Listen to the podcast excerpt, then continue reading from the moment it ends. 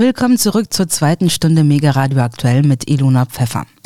Fast jede und jeder kennt sie, die epochalen Meisterwerke in Buch- und Filmform Der Herr der Ringe, Der Hobbit und das Silmarillion. All diese Werke stammen aus der Feder des britischen Schriftstellers, Sprachgelehrten und früheren Oxford-Professors J.R.R. Tolkien. Doch nur wenige kennen genauere Details seines Lebens. Diesen gehen nun mein Kollege Alexander Boos und Buchautor Ludwig Garz auf den Grund. Garz hat zahlreiche Bücher zur Symbolik Tolkiens verfasst, der wiederum für seine weltbekannten Geschichten immer wieder Symboliken aus nordischen und germanischen Mythen entlehnt hat. Garz sagt im zweiten Teil des Gesprächs zur Biografie Tolkiens, er sei einer der wenigen modernen Schriftsteller, die überhaupt jemals eine gewisse Tiefe im Denken und Schreiben erreicht haben. Zudem geht es um dessen Beziehung zum zeitgenössischen christlich geprägten Schriftsteller C.S. Lewis. Der Brite Lewis schrieb mit Die Chroniken von Narnia einen weiteren Fantasy-Klassiker, der erst vor wenigen Jahren verfilmt wurde und 1956 fast zeitgleich mit dem Herrn der Ringe erschienen ist. Außerdem erfahren Sie in diesem Interview, warum J.R.R. Tolkien zu Lebzeiten kein Rockstar war. Herr Garz, weil Sie eben die Zwerge und die Elben angesprochen hatten, sind ja auch zwei ja. Völker, sage ich jetzt mal, die sehr wichtige, die tragende Rollen spielen in den, Haupt, in den Hauptwerken von Tolkien. Da gab es eine interessante Szene im besagten Film 2019, äh, Tolkien, ne? Ja. Äh, und zwar schleichen sich, weil sie, ähm, weil man nicht äh, akkurat gekleidet war. Sie wissen ja, wie das in England früher und teilweise noch heute ist. Da muss man ja zu gewissen Anlässen. Mit den Schuluniformen und allem, ne? Ja, genau, da muss man die passende Kleidung tragen. Und zwar hatte äh, Tolkien seine spätere Frau Edis zur Wagner-Oper eingeladen, die, äh, der Ring der Nibelungen natürlich. Und die, sie schleichen sich dann ah. sie schleichen sich dann irgendwie noch ins Konzerthaus, äh, weil sie keine Karten mehr bekommen haben und können dann auch ja lauschen sozusagen und irgendwann sagt Elis zu zu Ronald ja der Ring der Ring den hat ein den hat ein Zwerg geschmiedet. Und der so ja Alberich oh das weißt du ja. Natürlich habe ich auch etwas mit germanischer Mythologie beschäftigt. Wollte ich nur noch mal kurz anbringen. Können Sie auch noch kurz sowas zu sagen wenn Sie möchten? Ja, ja, da, da gibt es sicher an, ähm, das hat ihn sicher beeinflusst. Und was ich dazu sagen würde, ist, ich meine, die, die gerade die die ganze Siegfried-Mythologie geht, geht ja wahrscheinlich, mhm. höchstwahrscheinlich auf, äh, auf reale geschichtliche Ereignisse zurück. Und zwar, ähm, da gibt's eine YouTube-Dokumentation, Schlacht im Teutoburger Wald, glaube ich, heißt die, mit okay. neuesten Forschungserkenntnissen, wo sie gezeigt haben, dass sie die das Schlachtfeld, wo die drei römischen Legionen vernichtet wurden, vom waren es zwei oder drei? Zwei, ich meine drei. Ähm, die Legion Varus vernichtet wurden von den Germanen. Und die meinten, dass die, woher die das haben, weiß ich nicht, dass die festgestellt haben, dass die Sippe, aus der der Arminius kam, dass die ganz viele Namen mit Segi hatten. Segi Bold und Segi.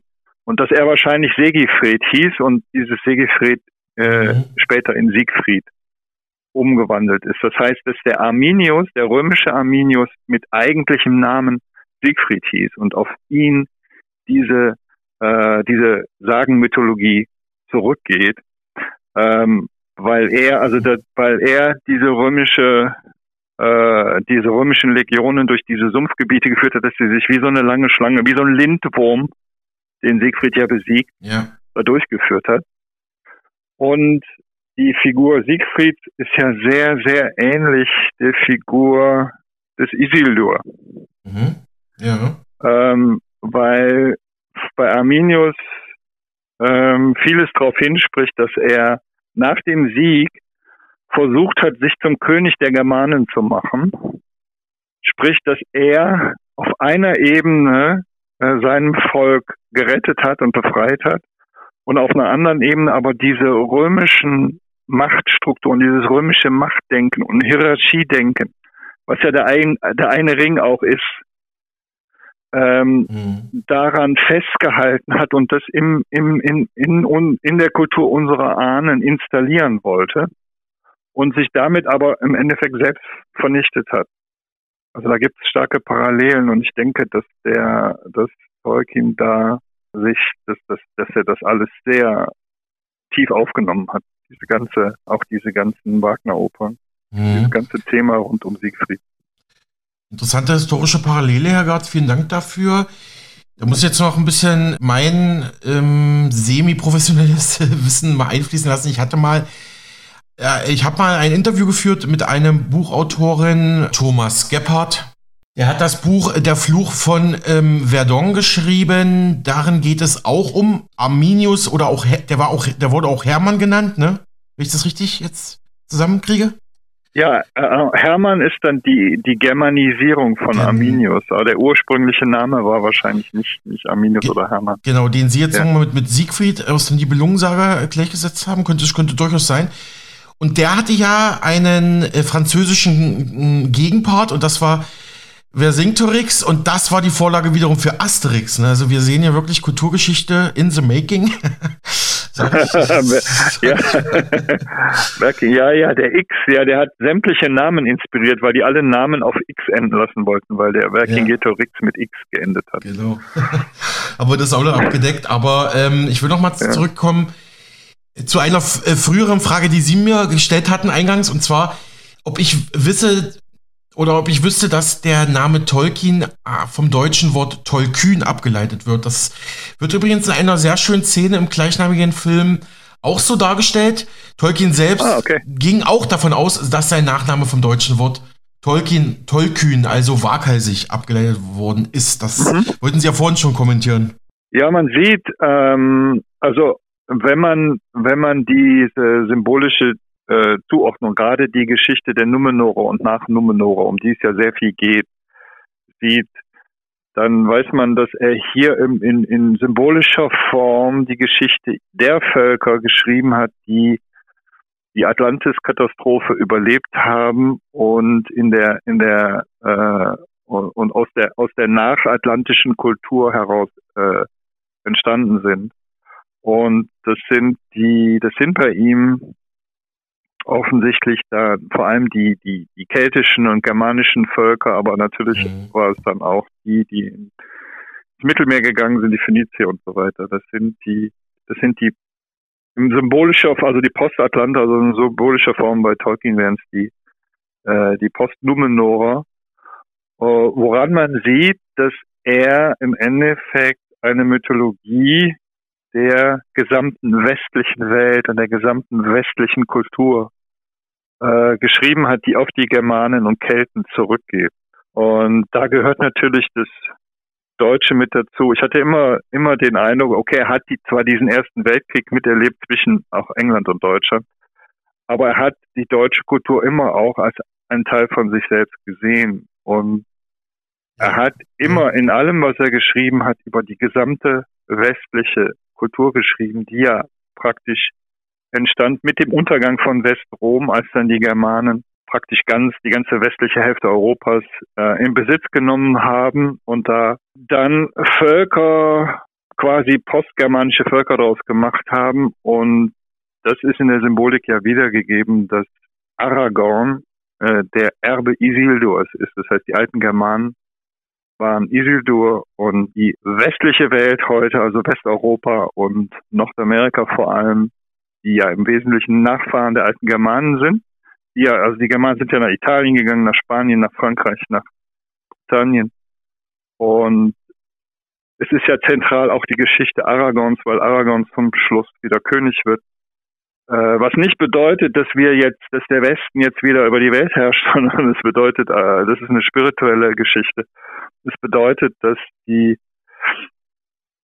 unsere eigentliche Kultur, unsere eigentlich ethische Kultur und Tradition nicht verloren gehen wird, sondern in Zukunft wieder erblühen wird und dass wir an unsere alten, äh, hoch, hochentwickelten kulturellen Wurzeln an, anschließen können und das Ganze neuem Leben erwecken können. Das ist das, was er letztlich symbolisch voraussagt für die westliche Welt und das beinhaltet dann ja auch Deutschland. Das hat der Film Tolkien von 2019 auch sehr schön in mehreren Szenen dargestellt. Immer wieder dieser Deutschland oder dieser Deutschlandbezug oder der Bezug auf die deutsche Sprache generell. Also das, genau, also er war äh, auch kein Kriegsbefürworter. Er ist auch sehr widerwillig äh, in die britische Armee eingezogen worden, während viele seiner Oxford-Studienkollegen halt jubeln, wie das eben vor dem Ersten Weltkrieg war, wo man noch nicht wusste, welcher Schrecken da auf die Menschheit zurollt. Da sind ja die Völker teilweise. Da hat er das schon gewusst. Und das hat er ja auch verarbeitet Ach, im Herrn der Ringe, diese Szene. Sorry, ich wollte nicht ins Wort fallen, aber das, das ist genau, das, das hat er genau das hat er perfekt wiedergegeben im, im Herrn der Ringe, weil der Kriegsausbruch des Ersten Weltkriegs, das war, das ist im, im Herrn der Ringe in Moria das Erscheinen des Balrogs, der dann, äh, wo Gandalf schon sagt, geht alle, das kann nur ich machen und er wird aber mit in die Tiefe gezogen. Mhm. Der Balrog ist ein Symbol, also der, der, ein, wie nennt er das? Ein Dämon aus der alten Welt, glaube so ist es Aha. formuliert. Mhm. Ähm, das ist ein Symbol für Schuldprojektion, Wut und Hass. Die Peitsche ist diese Hitze, die in, in der Wut äh, und im Hass enthalten ist, die, die, die Peitsche des, des Balrogs. Und was er, was er in dem Moment ähm, dargestellt hat, als der Balrog Gandalf in die Tiefe zieht, ist dieser Kriegsausbruch des Ersten Weltkriegs, als die Menschen komplett in diese Kriegshysterie reingegangen sind und halb bejubelt haben, dass sie jetzt die bösen Feinde platt machen können, so ungefähr. Und es war, das war im spirituellen Sinne eine, eine große Katastrophe. Und wenn Tolkien schon sagt, dass er da gar nicht hin wollte und dass er da ganz dagegen war, dann zeigt er schon, dass er dieses Verständnis hatte, dass das im Grunde genommen eine riesige Katastrophe war für uns, dass dieser Krieg überhaupt ausgebrochen ist. Mhm. Also dieses Bewusstsein hatte er offensichtlich. Das, äh, ich werde mir den Film angucken. Das, passt, das passt sehr zu ihm, dass er da, dass ja. er da gar nicht begeistert war. Also interessant nochmal die, die symbolische Bedeutung des Ballrock nochmal hier erklärt zu bekommen. Vielen Dank, Herr Gartz. Das war mir auch nicht mehr so klar. Ja, also es ist auch schön, wie Sie Ihren Kanal nutzen. Sie schnappen mir immer die Fragen weg. Das meine ich jetzt aber ganz freundschaftlich. Jetzt weiß ich gar nicht, wie ich es strukturell weitermache. Ich sag mal, den Ersten Weltkrieg stellen wir nochmal zurück. Ich will nochmal auf den, den, auf das Wort Tolkien oder Tollkühn selber kommen und habe da mal, um ja. auch äh, journalistisch sauber zu arbeiten, mal eine Gegendarstellung gefunden in der Wissenschaft. Und zwar der polnische, ja. der polnische Tolkien-Experte Richard Derczynski kam allerdings vor drei Jahren zu dem Schluss, dass der Name Tolkien möglicherweise und höchstwahrscheinlich aus dem Niederpreußischen komme und, nach, und Nachfahre von Tolk bedeute. Eine andere vermutete Herkunft ist laut ihm der ostpreußische Ortsname Tolkünen.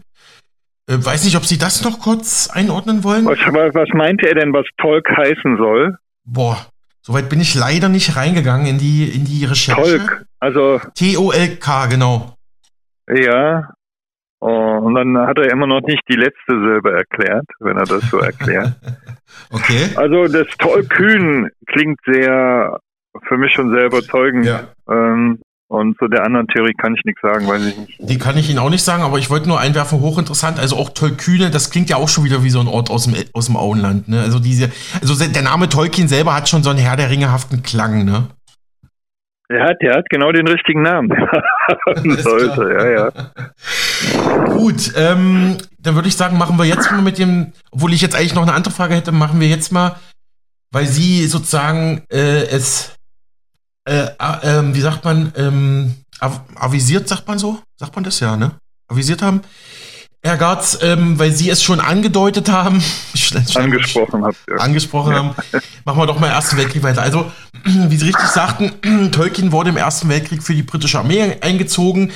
Da war er noch junger Student der Sprachen in Oxford. Er zog, wie erwähnt, widerwillig in den Krieg, war nicht begeistert, während viele seiner Kollegen und Kommilitonen mit Hurra schreien in diesen Krieg zogen.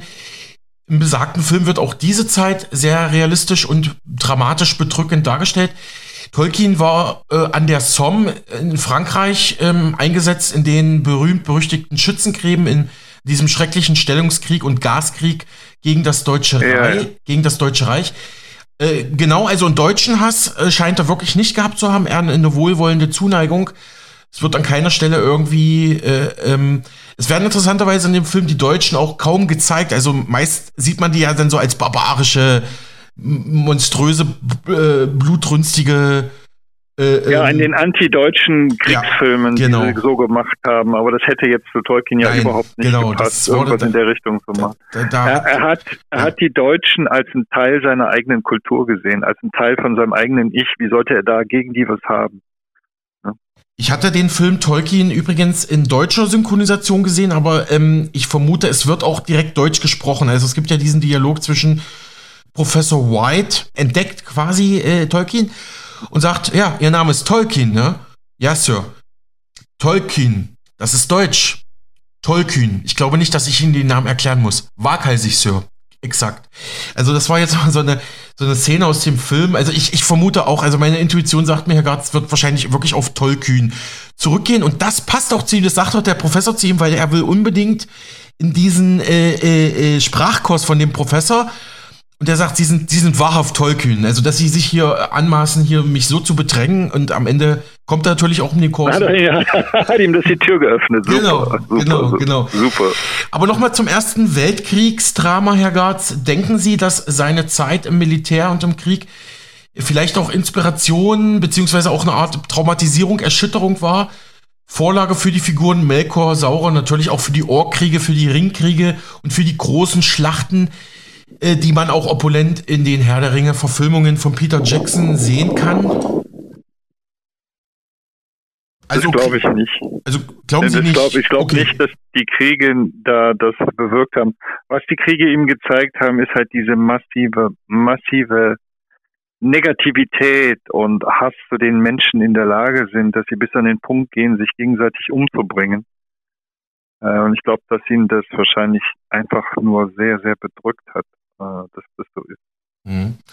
Kommen wir mal zu einem schöneren Thema. Ähm, seine spätere Frau Edith Pratt, die er sehr jung kennenlernt. Im Film wird das auch, im Film ist diese Liebesgeschichte auch sehr intelligent eingewoben, ohne, ohne in Kitsch abzugleiten. Ja, Sie wissen ja, wie, wie schmal der Krater manchmal ist. Ja, hat er ja aus seinem, seinem ja. besten Freund abgeworben, ne? oder ist das da dargestellt? Hm, das ist genau die Frage. Äh, also wenn Sie da mehr wissen, können Sie ruhig was sagen. Ich weiß es jetzt das nicht, ehrlich was, gesagt. Also mein, mein, mein Sohn hatte die, die ähm, hatte sich mal näher mit Tolkien beschäftigt, weil er äh, aufgrund meiner Beschäftigung mit dem Thema hat er das ähm, für einen Schulauf ähm, mhm. Vortrag sich zum Thema genommen, hat sich dann eingehender auch mit der mit der Biografie Tolkiens beschäftigt. Das meiste, was ich über die Biografie weiß, weiß ich, weil mein Sohn die gelesen hat und mir erzählt hat.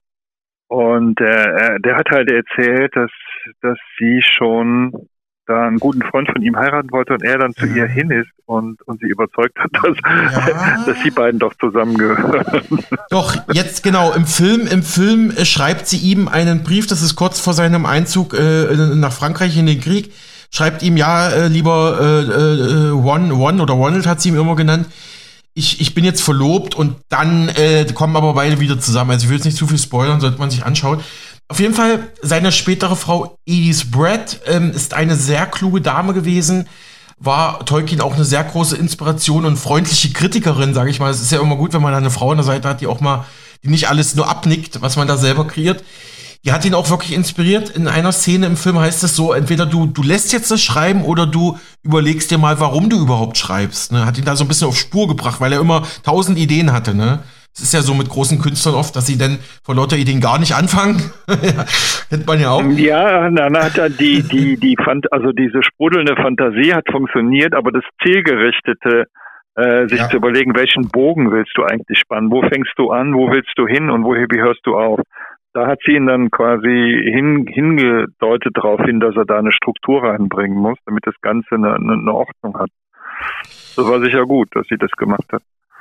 Exakt. Ähm, und mit ihr kreierte er auch immer wieder neue Wörter oder erzählte ihr Episoden seiner Geschichten. Es gibt ein Wort in dem Film, wo sie gemeinsam essen gehen und er sagt, das musikalischste Wort heißt Territor, glaube ich, sagt er. Ich weiß nicht, ob, ob, Sie das irgendwie kennen, den Begriff, ob der nochmal in den Romanen auftaucht. Was, was für ein Wort ist das? Äh, das ich was glaube, Wort? aus der Erinnerung Territor. Hier ist Mega Radio aktuell. Ja, liebe Hörerinnen und Hörer, ich muss an dieser Stelle mal eingreifen und mich selber korrigieren. Sie wissen ja, wie das ist. Irren ist menschlich. Ich habe den ausgedachten Begriff im Tolkien-Film von 2019 fälschlicherweise Territor genannt. Das ist aber falsch, sondern der Begriff heißt Tenentor. Also laut Film ist das nach Tolkien der, der musikalischste Begriff Tenentor. Das heißt, wenn wir jetzt gleich mit dem Interview fortfahren, stellen Sie sich vor, wir sagen nicht Territor, sondern wir sagen Tenentor. Tenentor. Vielen Dank für die Aufmerksamkeit. Wir kehren zurück zum Interview. Soll das musikalisch. Nein, nein, wie das Adjektiv, mit dem er das Wort belegt hat. Was, was das, war das? Das musikalischste Wort, was ihm. Ah, das musikalischste. Ja. Tertor. Ter Territor, glaube ich. Ich habe es jetzt leider nicht mal kurz. Ich wollte es echt kurz vor Interview noch mal hören, aber. Klingt wie eine Abkürzung von Territorium, ne? Hm. Im Film, Im Film hat er daraus eine Geschichte entsponnen. Es ist das Wasser von Territor. Das liegt an einem versteckten Ort, umgibt äh, ringförmig einen alten Baum, äh, beziehungsweise zwei alte Bäume, die sich, der eine ist weiß, der andere ist schwarz, die sich umeinander gewunden haben, wie als ob es nur noch ein Baum wäre und wer aus diesem Wasser trinkt, der erlangt die Gabe des Sehens. Das ist die Szene des Films, das ist auch sehr spannend, finde ich. Ja gut, die beiden Bäume, das ist ja ein wiederkehrendes Thema bei ihm. Ja. Das ist letztlich Polarität von männlich und weiblich, von äh, Sonne und Mond, die die er ja erschaffen lässt, als die Bäume sterben. Ähm, und ähm, wer es schafft, im eigenen Bewusstsein die männlichen und weiblichen Anteile in ein perfektes Gleichgewicht zu bringen, der erlangt auch die, die, die Einheit im Geist. Das passt insofern von der Symbolik her, ja. Mhm. Aber Territorium ist auch ein schönes, äh, schöner Bezug. Ähm, Herr Gartz, Sie sprachen in unserem letzten gemeinsamen Interview von einem Märchen, das Tolkien verfasst hatte. Äh, das will ich nämlich auch nochmal lesen. Ähm, können Sie nochmal den Power Titel... Child of Ham ist mein Lieblingsmärchen. Ja, genau. Bitte nochmal. Geniales das hatten wir ein bisschen zu kurz abgehandelt letztes Mal. Bitte nochmal ein bisschen erklären, bewerben. Ach so. ähm, das, ja, das ist ein Bauer, bei dem ich habe mich gar nicht so tief mit der mit der Symbolik beschäftigt. Müsste ich nochmal reingehen der wird heimgesucht praktisch von einem äh, von einem Riesen, der die Felder verwüstet und ist übrigens gelesen von Hans Petsch, absolut genial, genial vorgelesen. Und der muss dann raus, um diesen Riesen zu stoppen, damit er alles nicht alles kaputt macht. Und er hat eine uralte Schrotflinte, die er dann abballert und ein paar von den Nägeln in der Schrotflinte, die er da irgendwie reingestopft hat, und der äh, brummt so vor sich hin lästige Fliegen oder lästige Mücken hier in der Gegend und, und äh, dreht dann um, um nach Haus zu gehen und er wird dadurch berühmt, dass er diesen Riesen alleine in die Flucht geschlagen hat. und ähm, ähm, dann gibt's nachher noch einen Drachen, genau, dann wird das Ganze auch aufgesucht von einem Drachen. Und weil er sich so Ruhm erworben hat, als jemand, der sogar Riesen vertreiben hat, wird er dann ausgeschickt, ausgewählt und ausgeschickt, er solle auch den Drachen äh, vertreiben. Und äh, das fand er dann nicht so toll. Er fand es sehr toll, berühmt zu werden, aber er fand es nicht so toll, dass er dann sogar einem Drachen gegenübertreten muss. Und ähm, so mit so einer Mischung aus ähm, trockenem Humor und, und Unerschrockenheit schafft es dann tatsächlich auch, diesen Drachen zu besiegen und, und im Endeffekt sogar siegreich zu bleiben. Und dann fordert der König ihn auf, die ganzen Schätze rauszurücken, die er vom, vom Drachen bekommen hat. Und er behauptet sich dann aber und kann alles behalten und der König muss wieder abziehen und damit endet das ganze Märchen. Also es ist ein ganz knapper Abriss, aber es ist wunderbar erzählt, äh, von Tolkien erzählt und von Hans Petsch wunderbar vorgelesen. Okay, danke. Das ist, die symbolische mhm. Bedeutung, ja, Drache ist Angst. Es ist letztlich äh, ein Hohelied auf, auf, auf Mut, auf Mut und Selbstvertrauen, dem, dem eigenen Weg zu folgen. Mhm, sehr schön, danke nochmal für diese Erklärung. Also ist, der, ist das äh, auf Deutsch der Titel Bauer Guilds von Hem? Bauer Giles von Ham. Bauer genau. Giles, sorry, sorry, ja. Genau, und der, und der Hans Petsch wollte. Giles nicht vorlesen, hat dann immer Bauer Egidius gesagt. Ach, echt? Also. Und ja, das fand ich immer so lustig, weil mein Vater heißt Egidius mit Vornamen. Oh, also wie Egidius Und ich habe dem das Braun, sogar. Ja. Wie Egidius Braun, der Ich habe dem das sogar geschickt. Okay. Nee, erzählen Sie erstmal weiter, dann sag ich. nee, ich hatte ihm dann sogar geschickt, weil halt Bauer Egidius der Held in der Geschichte ist. Das fand ich so mhm. toll. Mhm. Weil mein Vater ist auch äh, also Bauer und Landwirt äh, gewesen und mhm. äh, hatte sein, sein, eigenes Märchen von Tolkien. Das fand ich richtig klasse. Mhm. Mein, mein Opa väterlicherseits war auch mal einige Jahre in der Landwirtschaft und ähm, äh, Egidius, wie Egidius Braun, der frühere DFB-Präsident. Genau, Egidius. Den noch kennen. Das ist ein, ja, relativ genau. seltener Name. Ja, ähm, ja, ist er. Ja, ja in, interessante ähm, Synchronizitäten, würde ich mal an der Stelle sagen. Herr Garz, jetzt ähm, gucken wir mal, mein, mein, was, was machen meine Fragen? ähm, genau, kommen wir mal zum, zur Veröffentlichung der Werke. Genau, da hatte ich jetzt was übersprungen. Genau. Ähm, Herr Garz, Tolkien wollte ja zunächst ähm, der Hobbit, das Silmarillion und der Herr der Ringe gesammelt in einem Band herausbringen. Doch zur damaligen Zeit, der Hobbit erschien schließlich 1937, wollte kein Verlag seine Werke veröffentlichen, vor allem aus drei Gründen. Erstens, niemand im Verlagswesen zur damaligen Zeit verstand so recht, was Tolkien damit erreichen und sagen wollte. Also was das Ganze eigentlich sollte, das Genre Fantasy oder Fantasy-Epos war nämlich vielleicht bis auf wenige Ausnahmen wie Jules Verne oder H.P. Lovecraft noch nicht wirklich geboren. Das gab es eigentlich nicht. Zweitens, es gab damals in den 20er, 30er Jahren äh, krisenbedingt einen akuten Papiermangel. Also ja, Geschichte wiederholt sich, kann man da so sagen, ja. Und drittens, okay. es, es, erschien den Verlegern viel zu lang, über 600.000 Wörter gesamt. Das wollte keiner veröffentlichen. Dann hat das aber Tolkien irgendwie doch arrangieren können, dass zumindest erstmal der Hobbit dann, ähm, ja, kurz vor dem Zweiten Weltkrieg, muss man ja sagen, erscheinen konnte. Wollen Sie dazu was sagen, Herr Gotz? Ich meine, es ist ja, es ist ja, es gehört ja alles zu der Legende.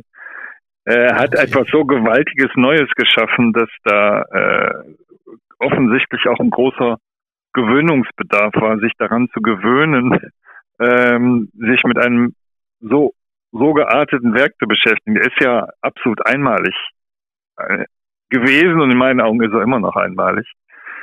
Und ja, er, er war halt anders als alles, was sie kannten. Und ich weiß nicht, wer, wer dann nachher das Ding veröffentlicht hat, aber das ist ja dann relativ schnell zu einem, zu einem Welterfolg geworden. Und äh, das Einzige, was ich weiß, er hat dann, mhm. er hat dann die ganzen Vorschläge, was er doch anders schreiben soll, immer abgelehnt uh, und hat dann immer gesagt, dass äh, it must stand or fall as it is. Ne? Also er wollte nie Änderungen mhm. machen natürlich auf der tieferen Ebene der Symbolbedeutung sehr wichtig ist, weil er keine Änderung an der eigentlichen tieferen Geschichte äh, machen wollte oder konnte, um die es eigentlich ging. Und dann ist es ja zum Glück doch gedruckt worden. Herr Götz, ja. nächste Frage. Tolkiens Sohn Christopher Tolkien, der erst 2020 äh, verstorben ist, hatte bereits zu Lebzeiten äh, versucht, seines Vaters Schriftstücke zu bearbeiten und zu veröffentlichen, veröffentlichte ab 1977 unter anderem das Silmarillion in der Version, die wir gerade besprochen haben, leider, wie Sie sagen. Und auch noch von 1983 bis 1996 die History of Middle-earth ähm, Bände. Weiß nicht, ob Sie dazu noch was sagen wollen. Also vielleicht A, so zu, zu diesen Veröffentlichungen durch seinen Sohn und B, History of Middle-earth, also Geschichte Mittelerdes. Ja. Ich weiß jetzt gar nicht, worum es da speziell geht. Ich weiß nicht mal, ob ich die gelesen habe. Ah, alles klar, gut. Ähm, aber vielleicht noch mal, sein Sohn spielt ja schon eine zentrale Rolle. Was hatten Sie eigentlich schon beantwortet? Oder wollen Sie da noch mal was zu sagen? Ja, er, er musste halt das Ding rund machen, äh, das, was Tolkien selber nicht, äh, nicht zu Ende bringen konnte. Und es ist natürlich klar, dass Christopher Tolkien nicht diesen Kanal hatte wie äh, Tolkien selbst und dass er nur mit dem, von dem her, was er wusste und was Tolkien an mhm. anderen mhm. Stellen geschrieben hatte, nur versuchen konnte, das so abzuschließen, dass es dann ein, ein, ein harmonisches Ende nimmt, die Geschichte. Mhm. Ähm, wenn Tolkien es geschafft hätte, seiner eigenen höheren Vision zu entsprechen und das zu Ende zu schreiben, das wäre ein ganz anderes Werk nochmal gewesen. Das glaube ich Ihnen, das hätte ich auch gerne gelesen. Ähm, das hätte ich, würde ich unheimlich gerne. Es gibt halt Sachen, die sind unvollendet. Ja. Äh, so wie bei manchen Musikern dann manche Sinfonien unvollendet geblieben. Um das Ganze hier auch, sagen wir mal, zumindest so wirklich die wichtigsten Dinge äh, der Biografie Tolkiens zu nennen, nochmal. Die Ehrungen und Preise und Auszeichnungen, die er posthum, also nach seinem Tod erhielt, darunter etliche britische Preise, unter anderem von Channel 4, von der Folio Society, auch einer einer Science-Fiction-Zeitschrift, die alle lobten ihn als herausragendsten und prägendsten Schriftsteller des Jahrhunderts sogar, also des 20. Jahrhunderts. Ich meine, das spricht ja schon Bände, wenn einem nach seinem Tod noch solche Weihungen zuteil werden. Ja, das ist, ist einerseits klar, andererseits auch wieder typisch, dass die größten Geister äh, die die Wertschätzung nicht mehr zu Lebzeiten erfahren, sondern die Hauptwertschätzung dann, wenn sie wenn sie tot sind. Mhm. Äh, das ist das tragische Schicksal vieler. Wobei er hat noch mehr Ehrung zu Lebzeiten abgekriegt als zum Beispiel ein, ein Wolfgang Amadeus Mozart, ja, der ja total verarmt gestorben ist. Also insofern hat ja, das stimmt. Hat er auch Glück gehabt und ich glaube, wenn er zu viel Rummel gewesen wäre um seine Person, das wäre ihm auch nicht recht nee, gewesen. Insofern nee. glaube ich, dass es schon so gelaufen ist, sein ja. Leben, ja. Äh, ungefähr wie er sich das auch gewünscht hat. Nee, er war kein Rockstar, der das irgendwie, äh, dem, dem das gefallen Nee, das hätte er gar nicht toll gefunden, nee, wenn sie da alle kommen und ständig Jubel um ihn rum machen und, und was von ihm wollen. Auch abgelenkt, noch weitere Werke zu verfassen, wahrscheinlich. Ähm, ja. ähm, ich möchte mal auf die Freundschaft, beziehungsweise soll ja dann später im Laufe des Lebens etwas abgekühlt sein, aber die Freundschaft zwischen C.S. Lewis und J.R.R. Tolkien, die möchte ich noch ein bisschen beleuchten, weil ich habe interessanterweise schon weit ich habe äh, ähm, Tolkien erst relativ spät in meinem Leben kennengelernt, tatsächlich erst noch nicht mal als die Filme 2003 rauskamen, die ersten großen Verfilmungen, sondern ja. die, die, die, Filme selber habe ich ähm, auch erst 2007 oder 2008 geschaut, glaube ich, also fünf Jahre danach. Mhm. Und auch da erst so angefangen, mich überhaupt mit Tolkien so dezidiert zu beschäftigen. Und ich hatte aber ungefähr schon ich glaube, ein paar Jährchen vorher äh, ein kleines Büchlein von C.S. Lewis gelesen und war deshalb ein bisschen vertraut mit seiner, ähm, ja, mit seiner Sichtweise.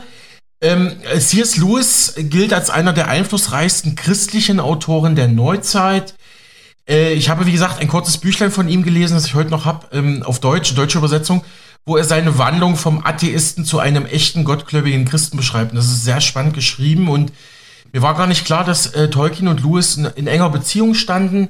Lewis und Tolkien begegneten einander zum ersten Mal am 11. Mai, also im Mai 1926.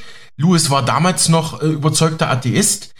In seiner Autobiografie Überrascht von Freude schreibt Lewis über Tolkien, die Freundschaft mit dem Let die Freundschaft mit ihm markiert den Zusammenbruch zweier alter Vorurteile bei mir. Als ich auf die Welt kam, war ich implizit gewarnt worden, nie einem Papisten zu trauen, so nennt er jetzt Tolkien. Und als ich in die englische Fakultät kam, also explizit auch nie einem Philologen, also einem Sprachforscher trauen. Tolkien war beides und dennoch entwickelte sich eine sehr gute Freundschaft zwischen beiden. Ähm, Tolkien war damals gerade Professor für angelsächsische Sprache in Oxford geworden, während Lewis auch in Oxford, also dort ebenso Vorlesungen über das Thema Vorläufer der Romantik im 18. Jahrhundert hielt. Beide sollen, sollen sich am Ende so gegenseitig beeinflusst haben, dass Tolkien der Herr der Ringe schrieb, während C.S. Lewis mit Die Chroniken von Narnia einen weiteren Meilenstein der Fantasy-Literatur ablieferte, der mittlerweile auch großartig verfilmt wurde. Ich weiß nicht, ja. ähm, wollen Sie dazu was sagen, zu dieser Freundschaft, Herr Gotz? Ich habe, ich weiß von dieser Freundschaft gar nicht so viel, habe mich da auch nicht näher mit beschäftigt, deswegen kann ich da leider gar nicht so viel zu sagen. Von die mhm. äh, das Narnia-Ding, das habe ich, da habe ich die Verfilmung gesehen. Das Buch kenne ich leider auch nicht. Ja, nee, ist, ist ja nicht. Deswegen habe ich mich auch nicht näher mit der Symbolik jetzt beschäftigt. Wenn die sich da gegenseitig inspiriert haben und äh, dann wäre es vielleicht mal wert, dass ich da mal mich intensiver mit beschäftige, kann ich da nur sagen. Mhm. Vielleicht noch ein kleiner, ähm, ein kleiner Fun Fact, ist ein bisschen zu äh, profan für Tolkien, aber noch ein kleiner Fakt am Rande. Erst 2012 wurde bekannt, also erst vor wenigen Jahren wurde bekannt, dass C.S. Lewis Tolkien tatsächlich 1961 für den Literaturnobelpreis vorgeschlagen hat. Der hatte da wohl, sag ich mal, Beziehungen. Die Jury lehnte aber ab. Das war natürlich erst wenige Jahre, nachdem hm, der Herr der Ringe Mitte der 50er erschienen war. Also der Herr der Ringe, das war ja nicht auf einen Schlag, ist, ist erschienen und war sofort ein Welterfolg. Das entwickelte sich ja. Stattdessen. Ja, hat sich entwickelt, ja. Genau. Musste erst in England berühmt werden und dann übersetzt werden und, und Genau, und, ja. genau. Dankeschön, Herr Gott. Stattdessen wurde auch in jenem Jahr äh, der bekannte vom Balkan stammende äh, Schriftsteller Ivo Andrić ausgezeichnet. Also ganz kurz nur das nochmal. Äh, dann hatte ich noch in meiner Recherche gefunden, Herr, to Herr Tolkien, genau, Herr, Herr Garz. Ich hoffe, das ehrt Sie, wenn ich diese Versprecher jetzt so äh, mache. Herr Garz, ähm, dem Leben und Werk J.R. Tolkiens widmet sich in Deutschland, habe ich rausgefunden, eine Gesellschaft, die es seit 1997 gibt, also relativ jung, die Deutsche Tolkien-Gesellschaft DTG. Kennen Sie die? Welche Rolle spielt diese? Deutsche Tolkien-Gesellschaft, welche Rolle spielt sie wo?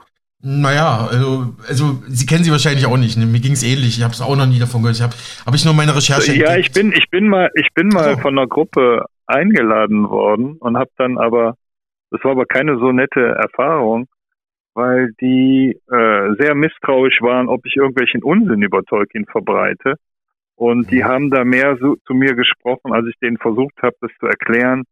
Die waren, sind da null drauf angesprungen, waren dann mehr so, gebürstet wie so ein Staatsanwalt, der den Angeklagten verhört, so von wegen, okay. ob ich irgendwas, was gegen die offizielle Symboldeutung äh, spricht, verbreiten würde und, und das wäre ja kriminell, wenn das jemand machen würde. Das war so eine, das war eine mhm. nicht so nette Erfahrung.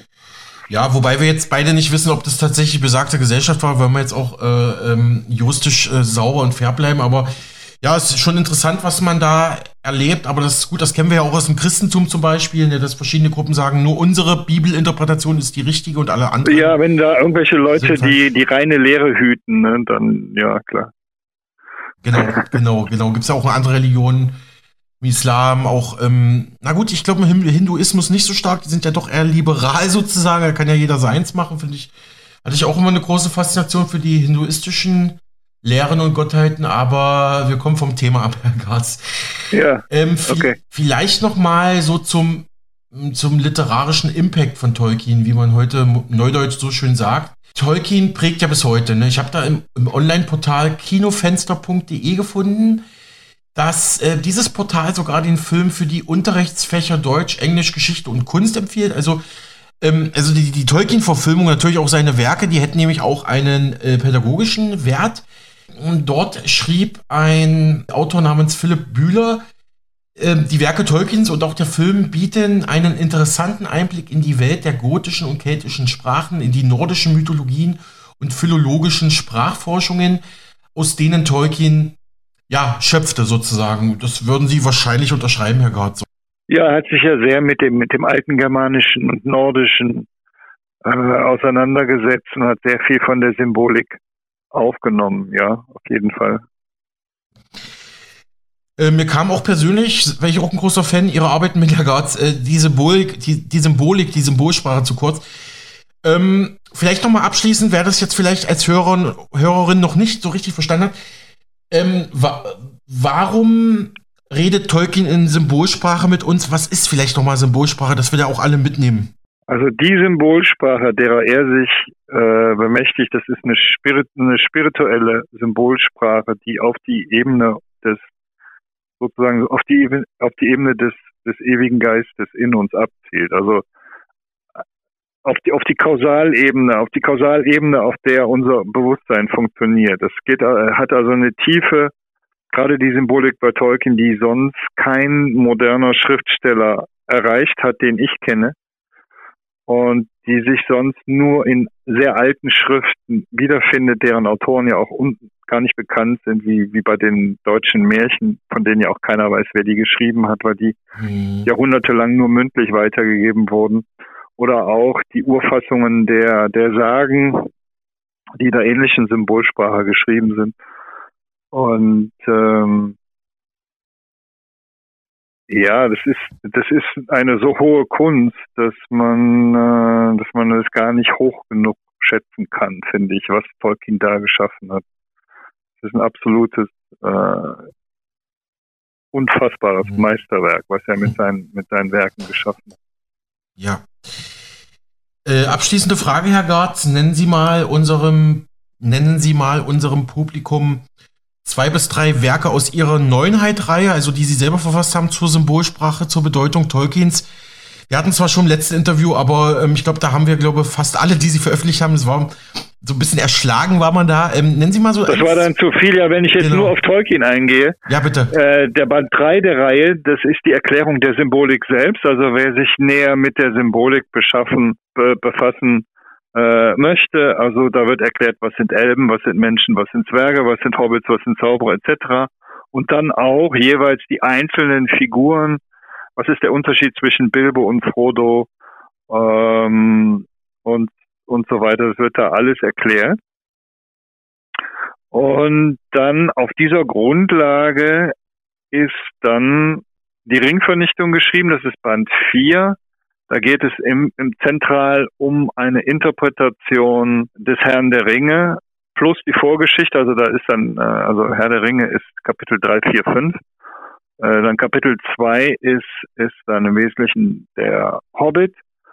Und Kapitel 1 ist das aus der Zeit von vor der Hobbit, was äh, wichtig ist für das Verständnis der Ereignisse im Herrn der Ringe, zum Beispiel der Ringfund, der kommt, kommt ja auch vor der Zeit noch, oder das Wiederauftreten Saurons ist vor der Zeit. Das ist dann in Kapitel 1 und das ist im Wesentlichen die Geschichte, die vom alten Rom bis in unsere Zeit und in unsere Zukunft geht, wo uns symbolisch vorausgesagt wird, dass wir die schrecklichen Herausforderungen, Prüfungen unserer Zeit, dass wir die letztendlich im spirituellen Sinne meistern werden und dass es eine, dass es einen großen Bewusstseinswandel geben wird, der dann auch möglich machen wird, dass die Menschheit in Harmonie miteinander und mit der Natur wird leben können und das, das ist, was auf uns, auf uns zukommt. Was zentral am Geld hängt, äh, was das größte Problem ist äh, und wo dann die Lösung auch kommen wird, wenn wir es schaffen können, von, von der Basis her ein gerechtes Geldsystem einzuführen. So, das ist Band 4. Dann äh, fünf sind die Märchen, sechs sind ist dann speziell über die die über die Übergangszeit 2020, weil da viele äh, äh, zentrale mhm. Dinge passiert mhm. sind, die im wo sich die Dinge angefangen haben zu kippen, was man heute auch auch noch äh, was sich heute auch noch fortsetzt sozusagen. Und dann gibt es noch zwei Bücher über das Silmarillion. Das ist dann der Band 7, das, der, das heißt der Silmaril Veda. Das ist dann über das erste Zeitalter, also von der Schöpfungsgeschichte bis hin zum Sturm der Wala, ähm, sozusagen der erste Zeitalterzyklus, den unsere Ahnen durchlaufen haben, sozusagen, also die, die, die Ahnen der westlichen Völker. Und dann kommt ja die Geschichte, äh, und dann kommt als Band 8 der Ringweder, wo es dann zentral um Numenor geht, was ja die, die, die mhm. Geschichte äh, von Atlantis ja. ist. Und in der Zeit wurden auch die äh, Ringe der Macht geschmiedet, was dann die diversen Probleme äh, darstellt, die von den Atlantern geschaffen wurden und mit denen wir uns heute immer noch rumschlagen müssen. Zentral vor allem der eine Ring, der, der, der in der atlantischen Zeit geschaffen wurde, mhm. wo es um die Neigung geht, äh, alle Schuldgefühle, die wir unterbewusst haben, zu projizieren und sich darin einzurichten, dass man selber die Guten ist und alle anderen die, die, die Bösen oder die, die an allem schuld sind. Was sich dann auch auf der Geldebene wiederfindet, durch ein Schuld-Geld-System, was auch letztlich über eine Schuldprojektion läuft, wo dann bestimmte Menschen nur noch kassieren und andere nur noch draufzahlen müssen. Was die zentrale Spaltung der Menschheit ausmacht und ähm, was nur durch einen Bewusstseinswandel äh, sich ändern lässt und dann sich auch vollziehen muss, indem wir, indem es uns gelingt, ein gerechtes Geldsystem auf dieser Erde zu verbreiten. Und das ist dann, äh, das ist also das ist diese diese ganze die die der der die Geschichte von Atlantis und der Zeit danach. Das ist in der Ringveda. Das ist dann der, der letzte Teil des Silmarillion. Mhm. Gut, das sind, die, das sind die Bücher, die sich auf Tolkien beziehen, die ich mhm. beschrieben mhm. Also eine Empfehlung für unsere Hörerinnen und Hörer, wer näher ins Thema einsteigen kann, kann da gerne auf äh, den Autor Ludwig Garz zugreifen. Ich glaube, www.neunheit.de ist Ihre Internetadresse. Neunheit.de, genau, das sind mhm. die, die, die Tolkien-Werke. Da ist auch ein Band über die deutschen Märchen. Das eignet sich, eignet sich für viele auch als Weihnachtsgeschenk. Und da gibt es mhm. dann auch noch zwei Bücher über Geld und eins über, über das menschliche Bewusstsein. Mhm. Muss ich aber doch, Herr Garz, erlauben Sie mir, äh, ich muss mich korrigieren, ich muss noch ein, zwei Nachfragen stellen, wenn es, wenn es, wenn Sie, ich hoffe, die ja, haben machen Sie ruhig. die Zeit. Genau, weil Sie gesagt hatten, Sie haben das Buch verfasst, wo auch das Jahr 2020 im Titel ist, weil es gerade dieses Corona-Krisenjahr war und wo auch politisch viel passiert ist. Interessanterweise war das ja auch so ein bisschen der Zeitraum, wo wir uns das erste Mal äh, kontaktiert haben. Ich glaube 2018 oder 19 hatten wir unser allererstes. Das war kurz vorher, ja, ja, genau. Für den, für den anderen Sender, wo ich sie noch aufgrund eines anderen Interviews woanders nochmal entdeckt hatte. Das ist eine lange Geschichte jetzt sozusagen. Und da war ich schon, ja. war schon irgendwie komplett fasziniert, wo ich ähm, die Idee gehört habe, okay, also was, warte mal, Herr der Ringe, Tolkien und dann unsere Weltgeschichte oder, oder Symbolik ähm, irgendwas hat dann in mir geklingelt, resoniert, wo ich dachte, okay, da könnte was dran sein, ähm, dass sie vielleicht, ja, nochmal die Zeit vielleicht beschreiben, die wir jetzt erleben, die letzten Jahre? Dass sie vielleicht nochmal so die letzten Krisenjahre, so seit 2018, 19, 20, dass sie vielleicht nochmal auch aus Sicht Tolkiens die nochmal ein bisschen einordnen? Was, in welcher Zeit wir gerade leben? Ähm, ja, was so an, an 2020 so besonders war. Also äh, äh, das Komplexe gerade im Herrn der Ringe ist ja, dass es parallele Handlungsstränge gibt. Ähm, äh, und es gibt eine bestimmte Phase, da gibt es sogar drei parallele Han Handlungsstränge, als Aragorn durch das Tal der Toten geht und auf den Pelennor-Feldern äh, die, die, die Armee Saurons angreift und, und äh, im dritten Handlungsstrang dann Frodo und Sam den Weg nach Mordor suchen und dann, nachdem Frodo gestochen wird von Kankra, eine Weile im, im äh, Turm von Kiridungol gefangen ist, äh, bis es den beiden dann gelingt, sich da zu befreien. So, das Entscheidende ist, dass Frodo nur freikommen kann, weil es zwei Ork-Gruppen gibt in, im, im Turm, die sich gegenseitig bekämpfen und sich gegenseitig systematisch umbringen ähm, was äh, ein Symbol ist für einen verborgenen Elitenkrieg, der ungefähr vom 11. September bis, äh, bis zum März 2020 stattgefunden hat.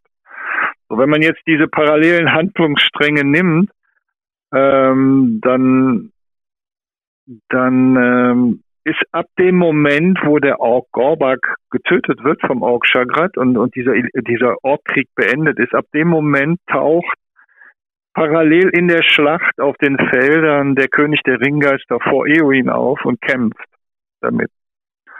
Und das März 2020, als der Elitenkrieg zu Ende ging, war erst eine global koordinierte Pandemie, so wie sie stattgefunden hat, überhaupt möglich. Und das war ja letztlich der Versuch, eine Diktatur zu errichten. Das ist also dieser Kampf Königs gegen die, gegen Eowyn der dann aber so ausgeht, dass der König der Ringgeister stirbt. Und was bedeutet, dass wir mittlerweile an dem Punkt sind, wo A, also Frodo auch schon den Kiridungol verlassen hat, sprich, wo es schon, wo wir schon eine kritische Masse erreicht haben, die dem offiziellen Narrativ nicht mehr folgen.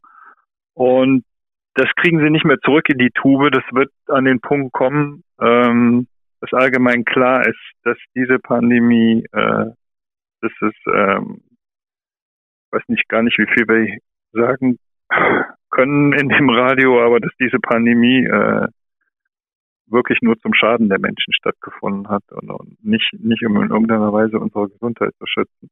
Mhm. Ähm, das wird, das wird immer mehr klar werden und das wird letztlich das Ende des Tiefenstaats nach sich ziehen, ähm, die nicht mit dieser, sagen wir mal, offenen Unterdrückung ihre Ziele erreichen können, sodass mhm. das Ganze dann übergeht in eine Phase, wo sie es versuchen werden, über das Geld, sprich über eine kollektive Verarmung, über die allmähliche Zerstörung des Mittelstands ähm, mhm. versuchen werden. Und das bringt dann so einen langen Prozess mit sich, der, äh, der von, von Frodos Gang durch Mordor äh, symbolisiert an dessen Anfang wir jetzt eigentlich erst stehen, ähm, wo, es, wo es also darauf ankommt, dass wir, dass es uns gelingt, uns von diesen Plänen über die totale Kontrolle über die Wirtschaft uns äh, uns, uns die Ordnung mhm. der Superreichen aufbringen zu lassen, dass wir uns davon befreien, indem wir unsere eigene